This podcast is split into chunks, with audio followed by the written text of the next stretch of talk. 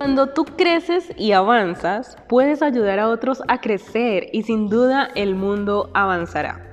Hola, hola, mi nombre es Gloria Muñoz fundadora de Empresiende, cofundadora de LAI Emprendedores y creadora de este podcast, Crezcamos Juntos, donde vas a encontrar tips, entrevistas y diferentes herramientas que te van a ayudar a impulsar tu emprendimiento para que crezcas tanto tú como persona y además puedas desarrollar tu negocio. No siendo más, te dejo con el episodio del día.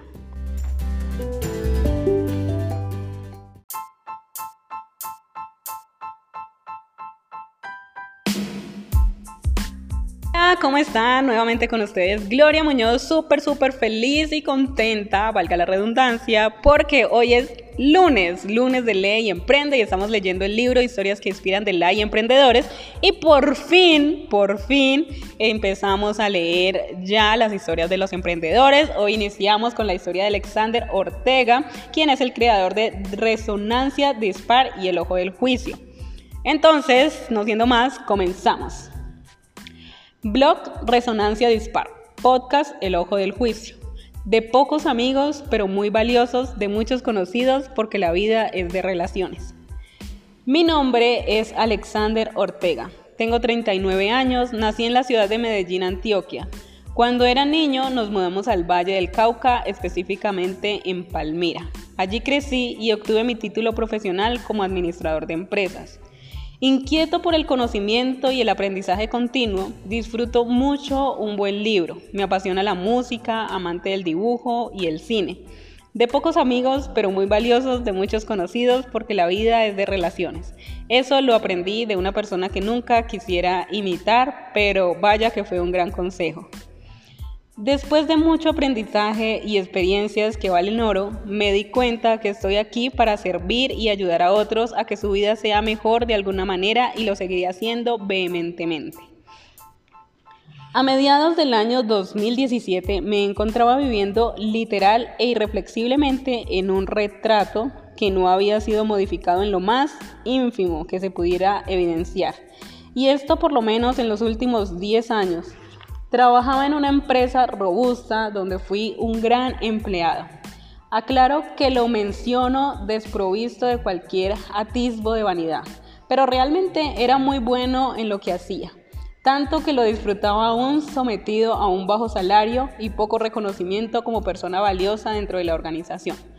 Justo en ese periodo fue cuando comencé a ser consciente de que tenía una vida estática, había estudiado una, carrera y adquirido una serie de conocimientos esperando beneficios laborales y económicos que nunca llegaron.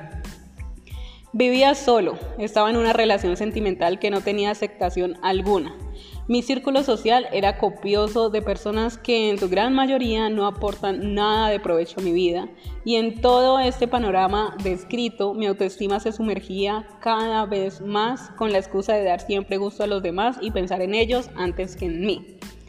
Por esas razones comienzo a reaccionar e inicio un camino bastante intrincado, denominado autoconocimiento. Tuve la oportunidad muy valiosa de enfrentar una depresión durante el proceso, una que por poco hubiera evitado que hoy pudiera escribir. Y resaltó que fue y resalto que fue valiosa y que agradezco a Dios, al universo, al campo cuántico o como cada uno se siente identificado por la haberla enfrentada. No sabes cómo una situación que te supera en un momento dado se convierte en la fuerza necesaria para avanzar y trascender cosas que necesitas vivir para poder mejorar. Decido asimilar muchas cosas, aceptar otras, dejar, soltar, valorarme y por primera vez comienzo a pensar en mí. Me olvido de los números y de todo lo que encierra el sistema empresarial. Estudio dos años de música, una carrera técnica en filosofía y ciencias religiosas y aprendo todo lo que se puedan imaginar en desarrollo personal, que, incluyo, que incluyó PNL, biodecodificación, neurociencias, coaching en sus profusas versiones y todo esto me fortaleció para lo que se venía y lo que estoy viviendo actualmente. Aún continuaba trabajando como empleado, pero cada vez más comenzaba a ver cosas que antes no veía. Se me hacía aburrido mi trabajo porque algo faltaba. Sentía que no estaba haciendo nada que aportar al mundo. Y también a preocuparme por el bienestar emocional de quienes me rodeaban, ya que me era factible leer qué había detrás de cada cara triste, alegre, enojada, de cada silencio, grito o emoción espontánea que observaba tanto en mí como en los demás. Era como si fueran libros abiertos deseando que alguien los leyera y en ocasiones simplemente quien los escuchara. Justo aquí, en ese instante, sabía que así como yo estaba trabajando en mí, de la misma manera podía hacer algo por los demás. Y si vienes a esta vida y no sirves a otros, de verdad, personalmente, siento que no viniste a nada. Eso me decía incansablemente. Cabe resaltar que este proceso de aprendizaje y descubrimiento fue de varios años, pero el momento crucial fue en el 2020 con la llegada de la pandemia, que ya todos conocemos. No puedo decir que sea algo bueno, pero sí que fue oportuno para mi vida, pues en esos seis meses que estuve en casa, lejos de la cotidianidad y de la gente, pude descubrir muchas cosas que ahora son las que me motivan a hacer lo que hago y a ser quien soy. Esa motivación de poder ayudar a otros y de comenzar a pensar que no estamos separados, que venimos de un mismo lugar, que todo lo que sucede tiene un aprendizaje, cuando me doy cuenta que nada es bueno o malo porque la perspectiva individual de cada persona le da un sentido diferente de acuerdo a sus experiencias, que lo tenemos todo para hacer como deseamos, pero nos saboteamos constantemente, que cada dolencia de nuestro cuerpo es la manifestación física de algo más profundo, que la enfermedad es necesaria al igual que el dolor, que la solidaridad no es una cualidad sino una actitud, y muchas cosas más comienzan a resonar en mí y a atraer cambios en mi vida que yo produje con mi propio cambio. Y este resonar que menciono se hacía tan evidente que me digo, debo comenzar a hacer ya mismo algo que realmente sirva a los demás.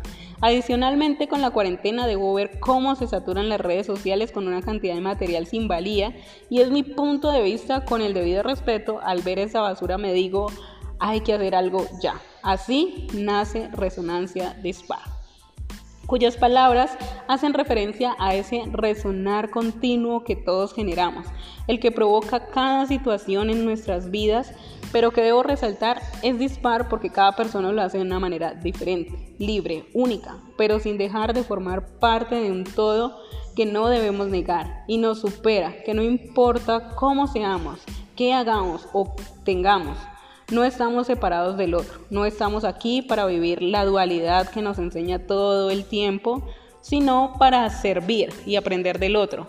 Todos tienen algo que enseñarnos, esa es la base de mi blog, Resonancia Dispar. Comenzar a hacer algo por la gente y ayudar a quienes desean un cambio en su vida.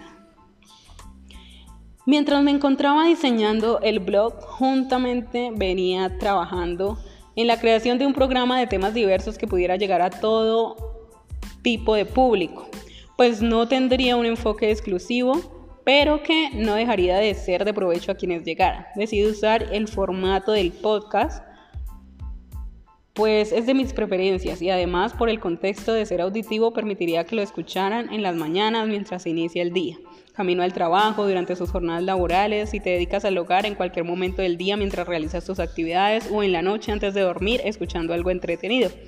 Esto me parecía muy emocionante, poder llegar a crear contenido que se pudiera compartir en redes y que de alguna manera aportara en la vida de las personas, pues es lo que más me interesa. Por eso, al incorporar los conocimientos que había adquirido, pienso en una palabra que a todos nos encanta, juzgar y de cómo cada quien juzga desde su burbuja del ego.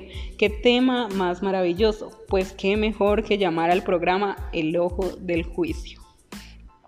En el ojo del juicio cuento con la oportunidad de tener invitados que nos comparten su talento, sus conocimientos, experiencias de vida, informar de temas que realmente son importantes y escuchar a quienes desean ser escuchados.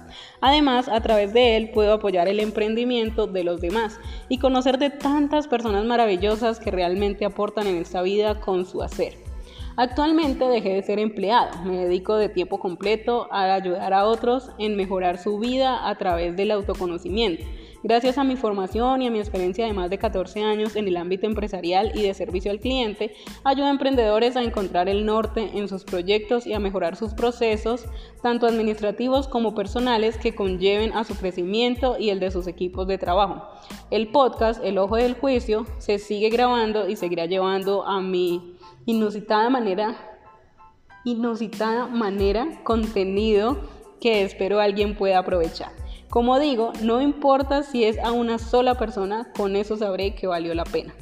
El blog, mi trabajo con los emprendedores, el podcast, el ojo del juicio, todo lo hago con un solo objetivo, servir y nada me hace sentir más satisfecho, porque sé que cada vez que yo crezco podré ayudar a hacer crecer a muchos más. Bueno, ahí finaliza este primer capítulo